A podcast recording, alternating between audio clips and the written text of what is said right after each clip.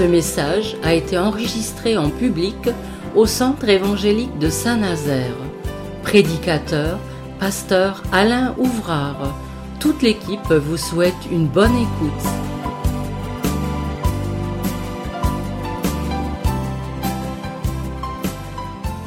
Voilà, nous allons lire un texte dans l'évangile de Jean et nous allons donc euh, prendre ce récit, ce passage qui est fort connu, mais j'aimerais justement eh bien, lui donner tout à fait une, tout à nouveau une explication à ce, pour notre bonne compréhension et puis pour euh, notre développement dans la foi, dans notre vie chrétienne. Alors, évangile de Jean, chapitre 15, verset 1er.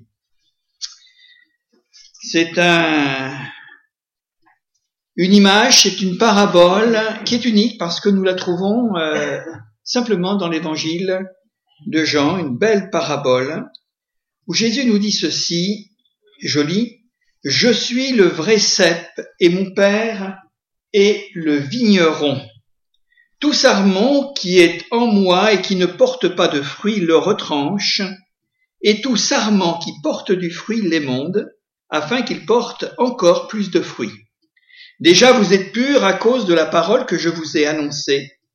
Demeurez en moi et je demeurerai en vous, comme le sarment ne peut de lui-même porter du fruit, s'il ne demeure attaché au cep, ainsi, vous ne le pouvez pas non plus, si vous ne demeurez en moi, je suis le cep, vous êtes les sarments. Celui qui demeure en moi et en qui je demeure porte beaucoup de fruits, car sans moi vous ne pouvez rien faire. Si quelqu'un ne demeure pas en moi, il est jeté dehors comme le sarment, et il sèche, puis on le ramasse, on le jette au feu, il brûle.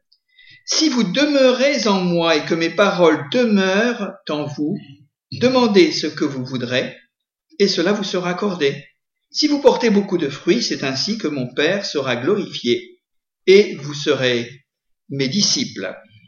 Voilà pour euh, notre situation et quelques mots de, de commentaires sur euh, ce que Jésus eh bien, nous laisse hein, à notre réflexion ce soir. Il y a dans tout ce récit une pensée évocatrice qui suggère eh bien, tout le travail et la vie des racines, ou de la racine. Et nous avons naturellement eh bien, cette euh, image que Jésus dit, et il affirme, Je suis le cep, et mon père est le vigneron. Alors il y a quelque chose de très intéressant parce que à travers euh, cette euh, allégorie, on peut peut-être le présenter de cette manière, Jésus va s'affirmer comme le vrai. C'est-à-dire que il est en quelque sorte le fondement, la base, le pied. Hein, euh, on sait qu'une vigne, on n'en voit que finalement la, la, forme aérienne, mais il y a une vie en dessous. Ce qu'il y a, c'est que naturellement, eh bien, on peut le deviner, et, et, et ce, cette racine est l'essence même de la vie de ce, de ce, ce pied de vigne, en quelque sorte, de cette vigne, qui lui-même va avoir un rôle prépondérant, dans ce sens qu'il y a un tronc, il y a après du feuillage, il y a des fleurs, et puis il y a des fruits. Et on pourrait peut-être aller au-delà, même euh, dans beaucoup de, de végétaux, eh bien, il en est ainsi. Les racines ne se voient pas, mais combien elles sont essentielles. Et Jésus le signale, il dit, je suis le vrai cep. C'est un cep choisi. On pourrait dire que si on veut aller un peu plus loin, puisque nous sommes dans le caractère moral et spirituel, Jésus nous dit tout simplement, je suis le cep divin. Je suis le principe même de la vie. Et il signale à un moment donné, on le reverra, on le retrouvera dans le cours de notre réflexion, il dira, mais sans moi, vous ne pouvez rien faire, imaginez-vous. Un tronc de vigne ou un pied de vigne, s'il est coupé, s'il est séparé finalement de, son fondement et de sa base, bah, il ne donnera rien du tout. Hein. C'est tout simplement euh, bien là quelque chose qui est inerte et qui est mort. Jésus précisera, il dira, mais moi, je suis le cep. Et on a bien compris ce que ça veut dire. Et il dira, mais mon père, lui, est le vigneron. Alors, on sait très bien que dans un vignoble, Eh bien, il y a naturellement euh, ces petits arbustes. Hein, c'est euh, de la viticulture. hein, c'est naturellement le travail des viticulteurs. Et un viticulteur, qu'est-ce que c'est? C'est un vigneron. Alors on a donné naturellement un nom un petit peu plus amélioré aujourd'hui, mais toujours est-il que ça ne reste qu'un vigneron. Mais quel beau métier d'ailleurs. Hein. C'est quelque chose qui est extraordinaire parce que semblerait que le vigneron, le vigneron fasse pas grand-chose. Hein, ça, ça semble comme ça. Bon, la taille en hiver, et puis après il laisse faire. Bien sûr, il aura du travail au moment de la, de la vendange, hein, pendant quelques temps, quelques jours, quelques semaines, mais après, il peut se reposer, c'est pas vrai. Hein. Et ça, c'est une idée reçue peut-être, ou ce que l'on peut, quand on connaît pas naturellement, eh bien, ce travail agricole. Mais toujours est-il que Jésus affirme, moi je vous dis que mon Père, eh bien, est le vigneron. Et c'est lui qui s'occupe de sa vigne. Vous savez que dans l'Écriture sainte, Israël a souvent été euh, mis en image sous euh, l'aspect d'une vigne. Et Dieu dit dans l'Ancien Testament, j'ai planté une vigne. C'est Israël. Je l'ai entouré de mes soins. Je l'ai mis sur un coteau fertile. Je l'ai mis là dans une exposition où il puisse y avoir le maximum de, soleil, dans un terrain qui était favorable. Et constatation, malheureusement, Constatation, mais ma vigne que j'ai plantée, elle n'a pas porté de bons fruits. Elle n'a pas porté même de fruits. Elle a été infructueuse et inféconde. Alors, mon père est le vigneron. Qu'est-ce qu'il fait le vigneron? Bien, il a malgré tout beaucoup d'ouvrages à faire. Et Jésus poursuit, il dira, mais tout sarment qui est en moi et qui ne porte pas de fruits, le retranche, et tout sarment qui porte du fruit, les monte, afin qu'il porte encore plus de fruits. C'est intéressant parce que nous rentrons dans le travail de cet agriculteur vigneron, de ce viticulteur, si vous aimez mieux. Et il y a le cep, il y a celui qui entretient le vignoble, et puis il y a le sarment. Alors, il faut faire la différence entre la racine et puis la branche, ou les branches, parce qu'il y en a plusieurs. Et tout vigneron averti va avoir là, eh bien, un ouvrage tout à fait particulier, d'abord de discernement, parce qu'on ne coupe pas n'importe quoi, on ne coupe pas trop long, on ne coupe pas trop court. on choisit certainement, eh bien là, mais il y a l'expérience du, métier, naturellement. Hein. Et on ne coupe pas en dessous un œil. Vous savez, les bourgeons. Hein.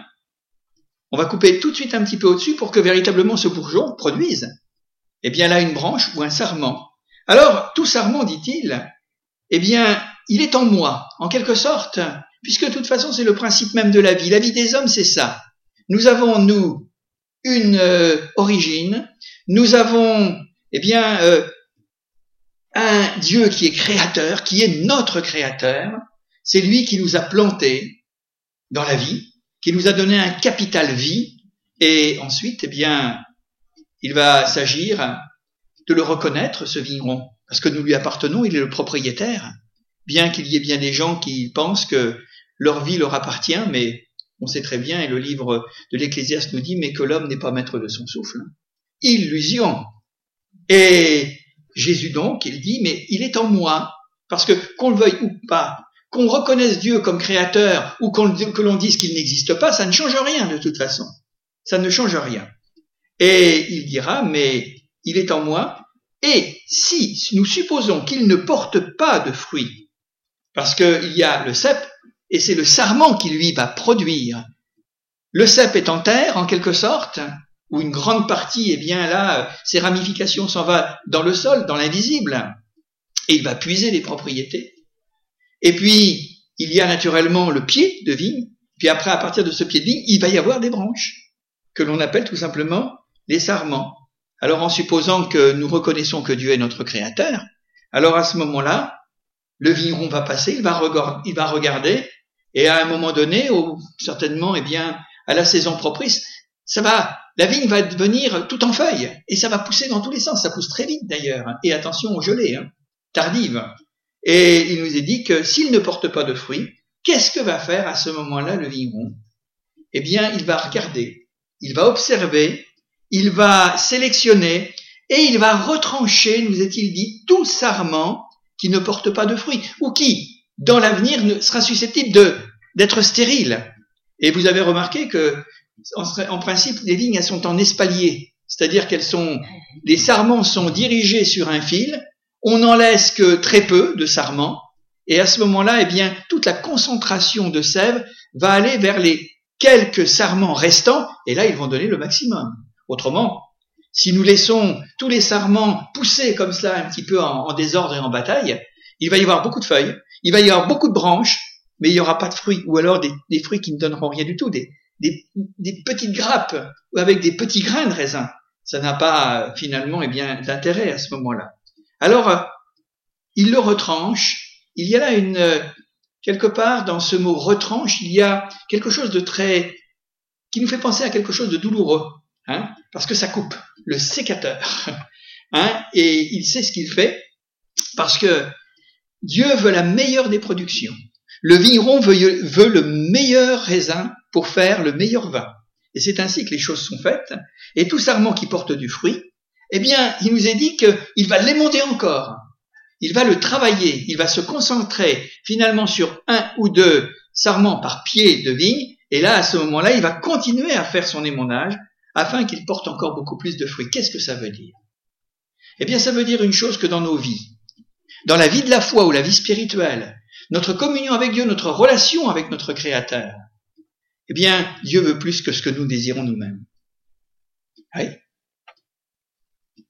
Dieu laisse, c'est vrai, ceux qui ne croient pas en lui suivre leur chemin, et ça s'en va dans tous les sens, dans le désordre et tout ça. Voilà, c'est sauvage en quelque sorte.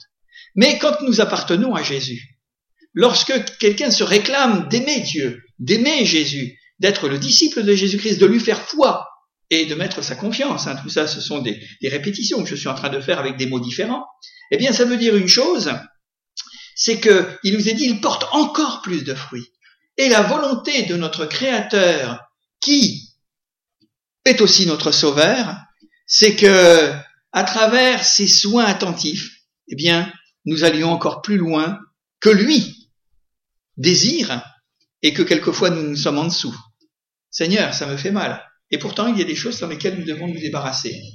Il y a des habitudes, il y a des manières, il y a des façons d'être, de penser, de raisonner, toutes sortes de choses. Alors, imaginez-vous le vigneron avec son chapeau de paille, il vient, il prend son sécateur et il coupe. Et on dit, mais oh, ça fait mal tout ça. Eh bien, ça fait mal parce que c'est pas notre malheur que Dieu veut, c'est notre plus grand bien. Et ça, nous comprenons difficilement. C'est pour cela que il intervient et il fait ce qu'il doit faire. Je vous ai parlé tout à l'heure du sol et du terrain qui est tout à fait particulier pour euh, la vigne. Alors on est dans un pays, en France, hein, on est quand même des champions au monde. Hein. Enfin, on n'est pas les seuls, mais quand même, c'est pas mal. Hein. et on en trouve dans toutes les régions, sous toutes les latitudes euh, de la vigne, dans l'hémisphère nord, dans l'hémisphère sud. Chez nous, par exemple, ça c'est quelque chose, même dans les régions septentrionales de la France, hein, les plus septentrionales, le Rhin, la Moselle et tout ça, il y a des vins excellents par là. Hein. Et pourtant, on ne peut pas dire que c'est des climats euh, qui ressemblent à ceux de l'Algérie ou hein, du sud de la France, ou le Côte-du-Rhône ou Bordeaux. Hein. Mais pourtant, il y a quelque chose qui fait que il y a des propriétés dans le sol. Dans le sol. Et c'est un sol qui, est, qui a été testé par euh, des vignerons de génération en génération. On a essayé certaines choses. Et puis on s'est aperçu que finalement, eh bien, ça marche. Des vignes, il y en a dans les montagnes. Si vous allez en Suisse, vous verrez dans le Valais, par exemple, c'est extraordinaire. Hein. Là, c'est à perte de vue et c'est en espalier. Hein. C'est extraordinaire. C'est très beau d'ailleurs. Hein. Sur des petits bouts de terrain de rien du tout, ils ont mis des pierres pour tenir tout ça. C'est formidable. Alors, il y a naturellement, eh bien, un amendement nécessaire. Savez ce que c'est qu'un amendement? C'est pas seulement à, l'Assemblée nationale qu'il y a des amendements, mais il y a des amendements de la terre avec des engrais. Et là aussi, il y a des choses qui sont mises euh, en terre de telle manière que, eh bien, ça puisse euh, donner la meilleure production. Hein, et on met pas n'importe quoi. Hein, voilà, c'est voilà tout simplement. Alors, c'est intéressant de le souligner parce que ça, c'est le travail attentif de Dieu.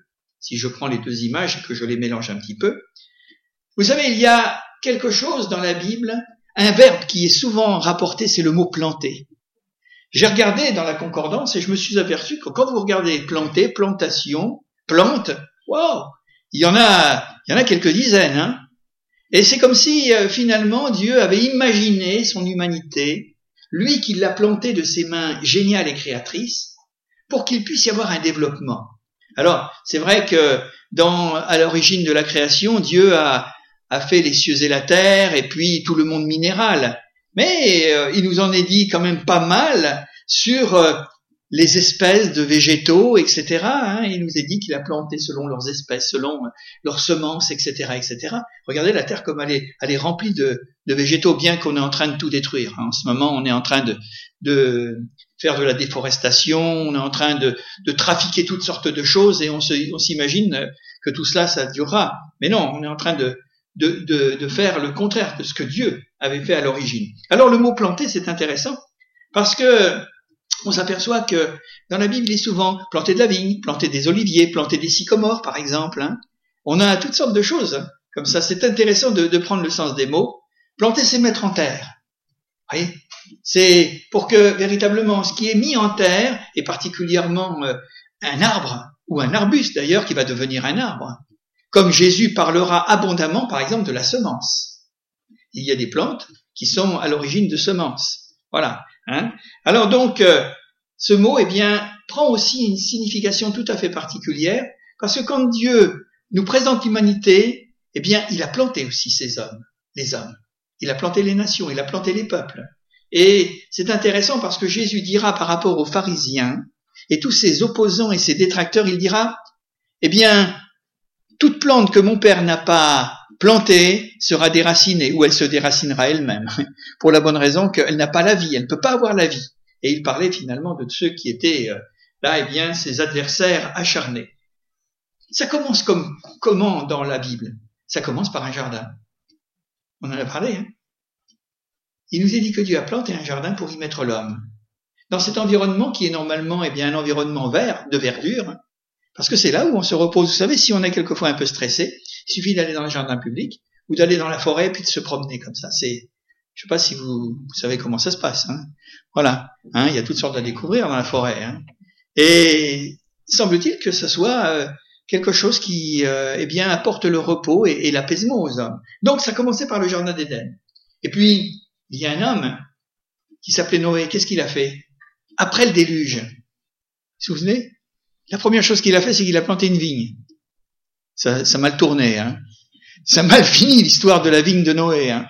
Eh, ah oui, mais c'était pour montrer que, voilà, l'homme reste l'homme malgré tout ce que Dieu avait pu faire, hein, pour essayer de réformer, pour essayer de tenter ramener l'homme à lui parce qu'il était perdu et que les pensées de son cœur se tournaient constamment vers le mal. C'est ce que la Bible nous dit. Hein. Voilà, tout simplement. Vous savez qu'il y a des plantes qui sont bénéfiques pour l'homme il y a des plantes qui sont toxiques. Et on sent bien que le monde va vers euh, aujourd'hui, même s'il y a des découvertes formidables pour améliorer les conditions et se servir des plantes. Hein. Mais euh, on fait aussi pousser des plantes pour que les hommes s'évadent, comprenez? Pour qu'ils puissent s'étourdir. Je pense à la drogue, je pense à tout l'alcoolisme. Hein. De toute façon, c'est ça. Bon, après, c'est une question naturellement par rapport à la vie de modération et mais est-ce que l'homme a la maîtrise Parce que quand on voit un petit peu tout ce qui se passe autour de nous. Donc, euh, on a tout ça dans la vie. Et Dieu nous parle finalement eh bien, de, de, de la parole de Dieu qui est plantée aussi.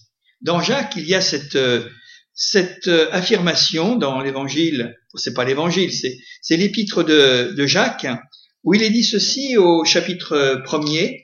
Je voudrais le lire parce que c'est intéressant. Au verset 21 et au verset, oui, verset 21 précisément. Il est dit, c'est pourquoi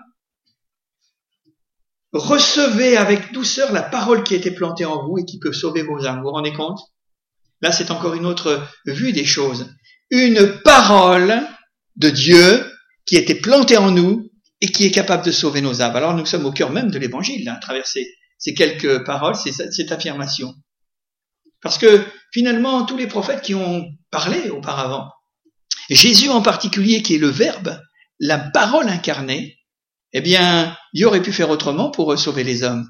Mais c'est à travers une parole qui est présentée comme une semence qui tombe dans le cœur des hommes, soit dans un terrain ardu, un terrain euh, rocailleux ou dans les épines, et puis aussi dans la bonne terre. Et c'est finalement dans cette quatrième position que cette parole eh bien, va vraiment porter du fruit. Donc euh, tout cela, eh bien, c'est pour faire un peu le tour de cette présentation. Et puis dans la plantation, il y a une notion dans les racines, il y a une notion de, de profondeur aussi. Hein, euh, nous, nous sommes exposés à des grands vents ici, hein, sur le bord de l'océan. Et on a vu ce que c'était ces derniers temps, hein, à, casser les digues, etc.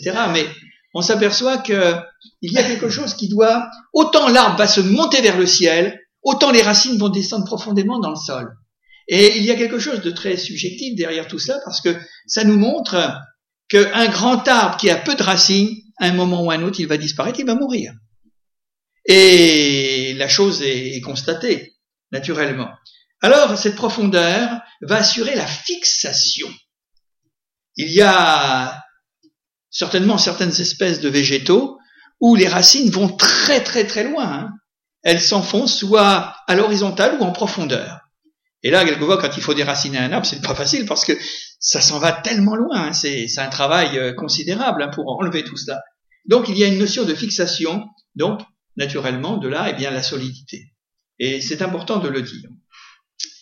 Et puis, il y a les soins de la fructification. C'est ce que nous avons dit quand il était question de démonter, de couper, de retrancher. On appelle ça naturellement la taille, hein, tailler. Il y a, en effet, le vigneron l'a dit, et cette taille, comme on l'avait souligné tout à l'heure, c'est l'élimination des jets. Vous savez, c'est ces choses qui poussent très vite, qui vont, ah, en l'espace de, de, quelques jours, elles vont prendre des centimètres et des centimètres, mais ça ne sert à rien. Parce que ça va faire des grandes, des grandes envolées, mais en apparence, peut-être, on se dit, c'est une plante, elle est vivante, elle est en bonne santé, parce que ça s'en va dans tous les sens, mais ça fait un feu d'artifice en quelque sorte, mais il n'y a rien derrière. Ou les bourgeons gourmands, parce qu'il y a quelquefois des sarments qu'il faut enlever parce qu'ils vont prendre véritablement la sève. Ils vont, c'est pour ça qu'on les appelle les gourmands, hein, naturellement. Puis cette sève nourricière qui vient du sol, qui est puisée hein, dans les sucs de la terre et qui là va donner, eh bien, c'est curieux quand même. Hein. Vous rendez compte que la plante, dans son intelligence, si vous permettez ça, hein, elle a été faite pour, elle va puiser dans des sols qui lui sont appropriés avec l'humidité, l'humidité, avec euh, tout un système de respiration par les feuilles et tout cela, il va y avoir une transformation et ça va faire monter finalement, eh bien, une circulation sanguine, si vous me permettez. Hein. C'est comme chez nous, hein, en quelque sorte. Hein.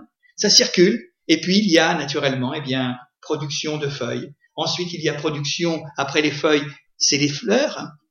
La fleur de la vigne, ça existe. Hein. Et puis après, il y a le fruit. Et ça se fait dans le cours d'une saison. Donc la sève nourricière, on pourrait le dire, c'est la parole de Dieu, naturellement. Hein. C'est ce que Jésus eh bien, nous enseigne si nous voulons grandir, parce qu'elle peut sauver nos âmes, cette parole qui était plantée en nous. Puis, il y a les fruits qui vont apparaître. Alors, si je reprends un peu plus loin, Jésus dira à ses disciples, et il nous dit à nous-mêmes, il nous le rappelle encore ce soir, déjà vous êtes purs, vous vous rendez compte? Nous avons déjà cette considération parce que nous avons reçu cette parole. Nous sommes en Jésus-Christ. Nous gardons sa parole parce que l'insistance va être donnée d'ici quelques instants à garder cette parole. Eh bien, nous sommes purs. Voilà. Il y a là, eh bien, un regard bienveillant de Dieu sur une nouvelle nature qui est en nous. Nous étions avant un olivier sauvage, comme nous dit l'apôtre Paul, et maintenant, nous avons été greffés sur l'olivier franc et nous allons donner eh bien, une vie nouvelle, c'est la nouvelle naissance, à cause de la parole que je vous ai annoncée. On ne peut pas naître de nouveau, on ne peut pas euh, se repentir, même on ne peut pas se convertir à Jésus-Christ s'il n'y a pas cette réception de la parole de Dieu. On est venu comment à la vie? À la vie nouvelle C'est parce que nous avons lu la Bible, parce que nous avons entendu le message, que nous avons rendu un témoignage qui nous a proclamé Jésus. Et c'est ce qui fait que, eh bien, nous sommes maintenant ce que nous sommes. Et Jésus va dire à ses amis qui l'écoutent, il dira, mais demeurez en moi. Ça, c'est une condition sine qua non. Il n'y a rien à faire. Il va insister. Je dirais même c'est un impératif. Regardez, demeurez. C'est de l'impératif. Demeurez en moi, il va nous expliquer, et je demeurerai en vous. Il y a là comme une osmose, il y a comme une complicité, il y a comme une réciprocité, parce que je suis en Christ et que Christ est en moi, alors à ce moment-là, nous ne sommes pas deux, nous ne faisons qu'un. Christ habite dans ma vie. Il habite dans nos cœurs quand nous sommes chrétiens. Il ne s'agit pas d'une religion, il ne s'agit pas d'une étiquette ou d'une appartenance à une congrégation ou à une dénomination quelconque. C'est Christ et moi, moi et Christ, tout simplement. Alors, c'est important puisque le même verbe pour l'un et pour l'autre, demeurez en moi et je, moi, je demeurerai en vous. Mais ça vient de nous en premier.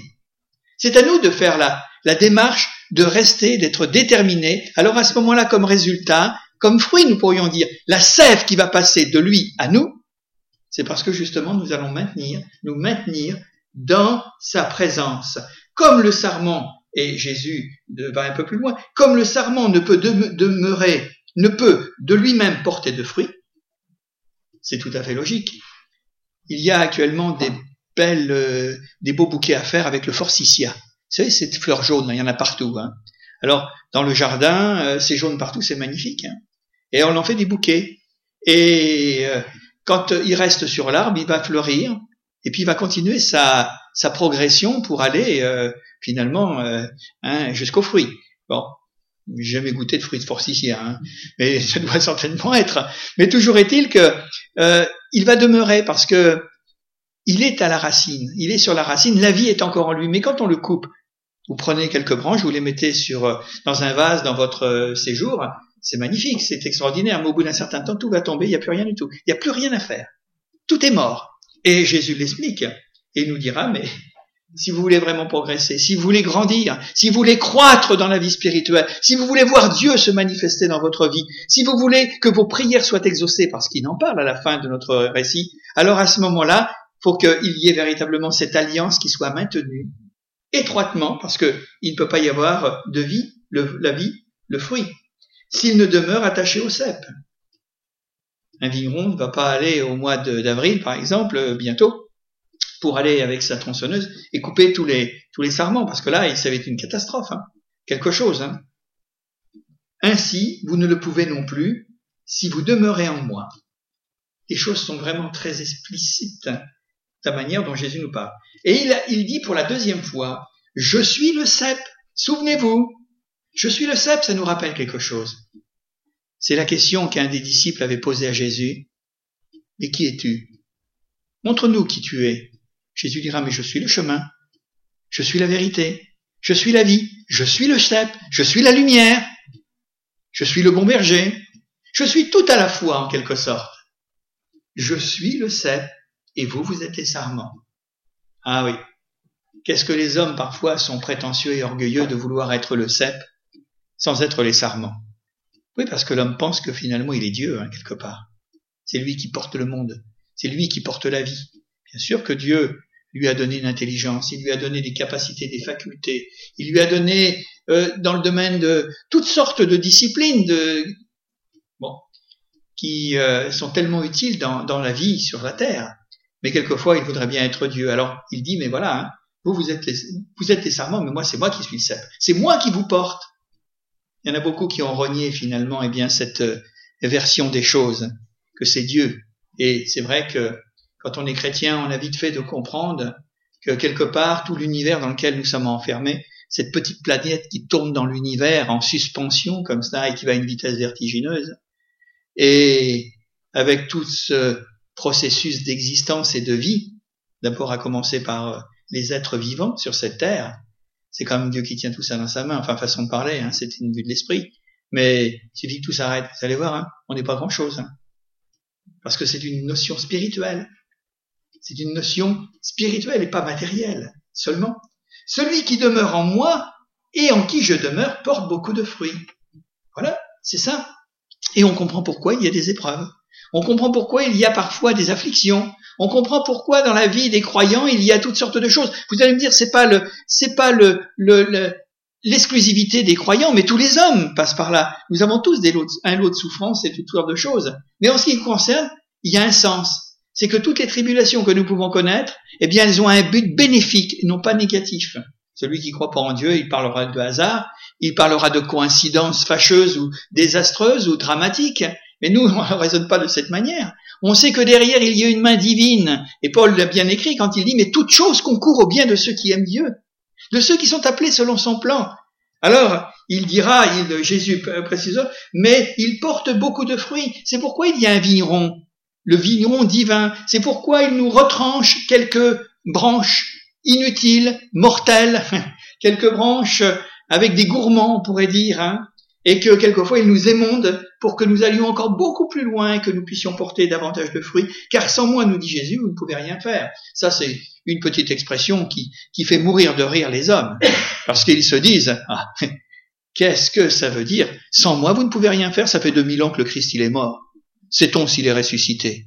Parce qu'il y a bien les belles lurettes que les gens n'y croient plus, hein Et les gens disent, mais non, regardez tous les progrès de l'humanité.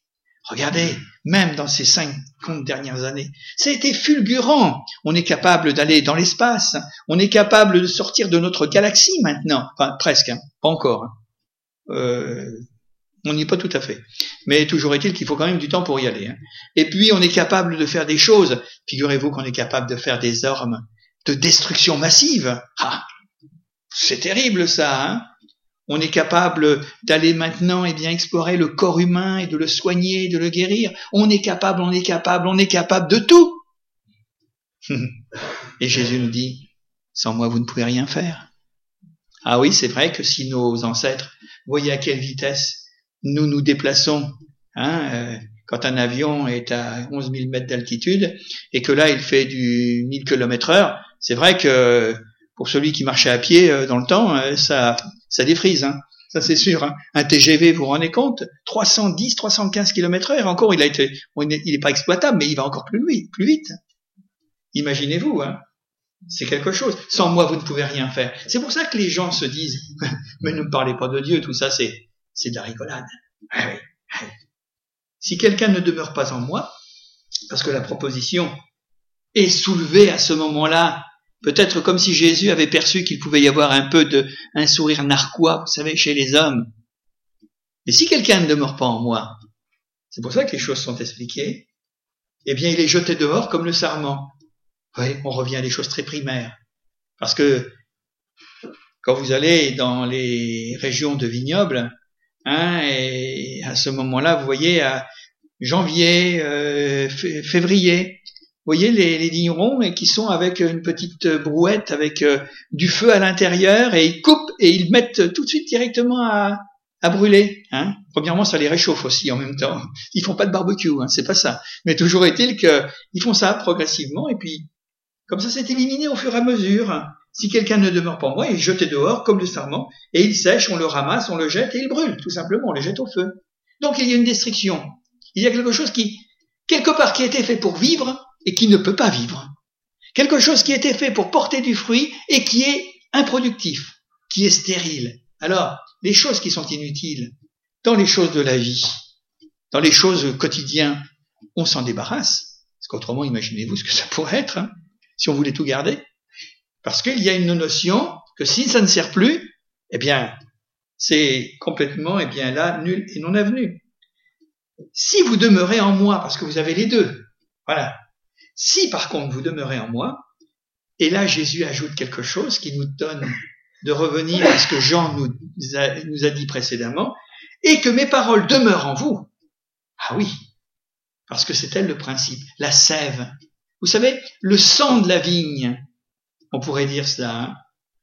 cet élément qui va passer du sol, la racine qui est enfouie dans le sol, pour aller vers la lumière, pour s'élever vers la lumière, pour grandir, pour croître, et là produire.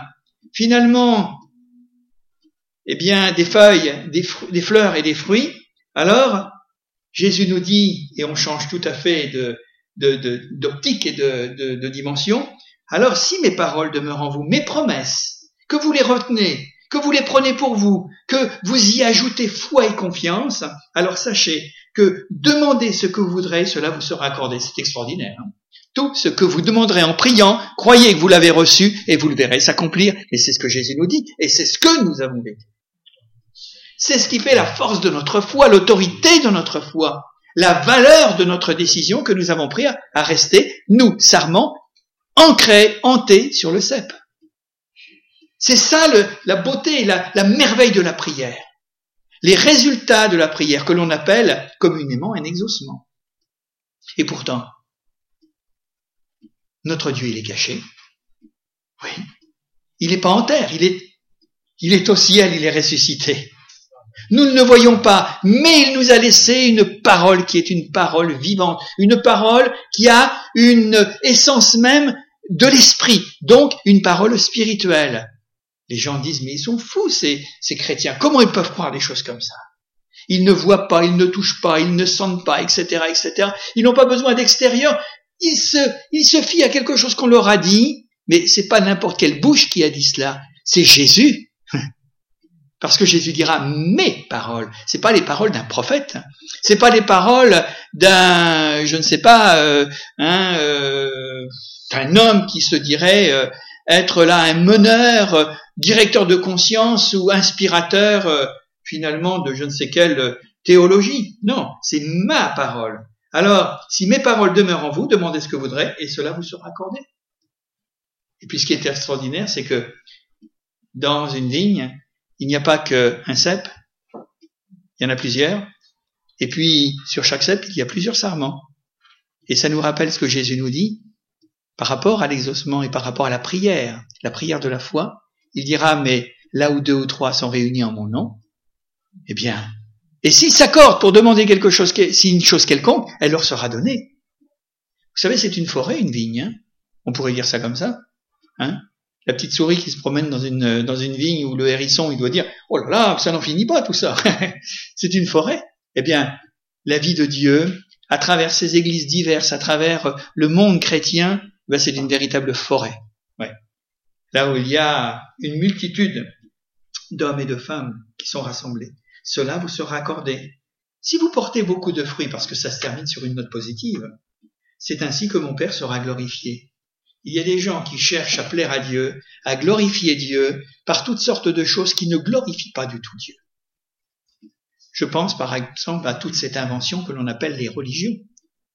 Où là, eh bien, au lieu de voir l'homme créature se tourner vers son créateur d'une manière spirituelle, en esprit, en vérité, comme nous dit Jésus, il le dira à la Samaritaine, mais où l'homme ne peut pas s'élever plus que la dimension de ses sens, en se faisant des temples, en se faisant des églises, des basiliques et toutes sortes de choses, en disant je vais aller dans ce lieu-là parce que Dieu y est. Mais Dieu est partout. En esprit, en vérité, les vrais adorateurs et ceux qui me prient, bien ce sont ceux-là. En esprit, en vérité. Alors il les adore. L'homme adore son Dieu. Enfin, un Dieu tellement lointain qu'il s'imagine, tellement s'imagine, c'est qu'il se le fait. Il lui donne une forme. Il lui donne une configuration. Infraction première, à l'un des dix commandements, tu ne te feras pas d'image taillée, tu ne te feras pas de représentation de ce qui est euh, dans le ciel et sur la terre. Donc, c'est en esprit, en vérité. Et, et, Jésus le précise. Alors à ce moment-là, puisque l'homme va porter des fruits, mais on n'a pas parlé du fruit finalement que l'homme est capable de porter. Il y a deux sortes de fruits. Il y a les bons fruits, il y a les mauvais fruits. Oui, il y a des fruits qui sont véreux, excusez-moi l'expression, mais c'est comme ça. Hein. Il y a des fruits qui sont acides, il y a des fruits qui sont âpres, il y a des fruits qui font mal aux dents, il y a des fruits que l'on crache parce que euh, ils sont verts ou alors ils sont pourris. Mais il y a de bons fruits.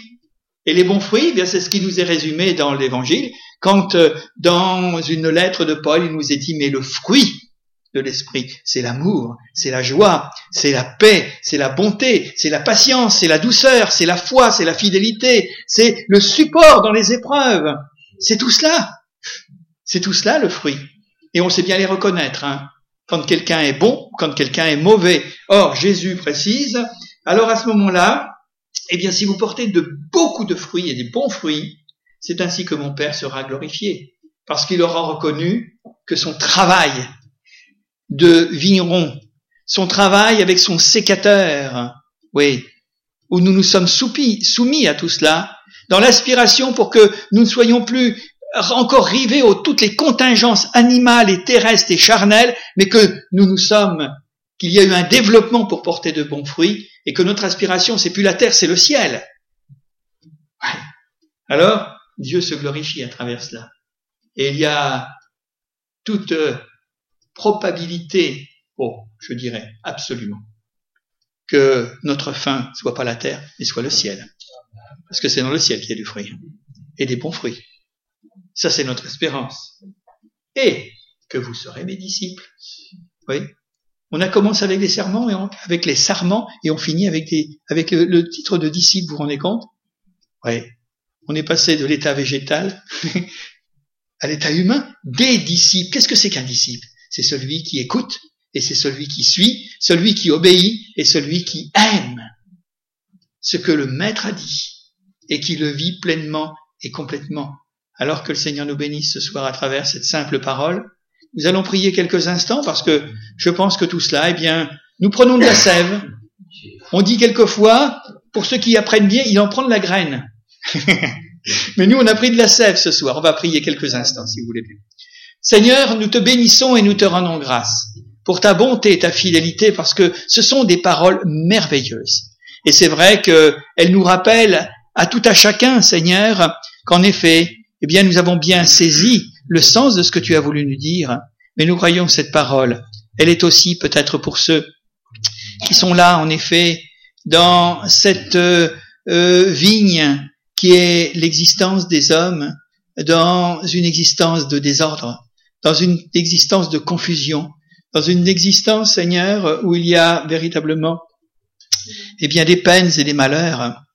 Mais Seigneur, dans le nom de Jésus, si nous voulons tout simplement nous laisser discipliner par la vie de l'Esprit, et que derrière nos épreuves et nos difficultés, nos chagrins, nos peines, même s'ils sont permis parce que c'est la vie, néanmoins tu es capable de changer en effet nos larmes en joie. Tu es capable de changer nos tristesses en réjouissance. Tu es capable de changer nos misères en véritable bonheur. Ça, c'est une parole pour tous les hommes. Et nous voulons te demander, Seigneur, que cette parole, elle aille encore très loin. Ça fait deux mille ans, Seigneur, que tu as laissé ces principes à ces hommes qui t'ont suivi, qui étaient tes disciples, qui eux-mêmes l'ont donné à d'autres disciples, qui eux-mêmes l'ont transmis de génération, de siècle en siècle, pour venir jusqu'à nous, dans un temps, Seigneur, où il y a tant de désordre, tant de friches, tant de, de misère, Seigneur, morale et spirituelle. Seigneur, dans le nom de Jésus, je te demande encore une dernière fois qu'il y ait l'action de ton Saint-Esprit sur ta parole, qu'il y ait véritablement la sève qui vienne, en effet, Seigneur, là de ce, de ce cep et qui monte et qui puisse déborder, Seigneur, et faire de la vie des hommes véritablement, eh bien, un sujet de, de satisfaction pour notre Dieu et que nous puissions véritablement, eh bien, être là de ceux, Seigneur, qui t'adorent. Oui, c'est en cela que tu prends plaisir à voir des hommes avec des fruits. Merci, Seigneur. Merci dans le nom de Jésus. Amen. Amen.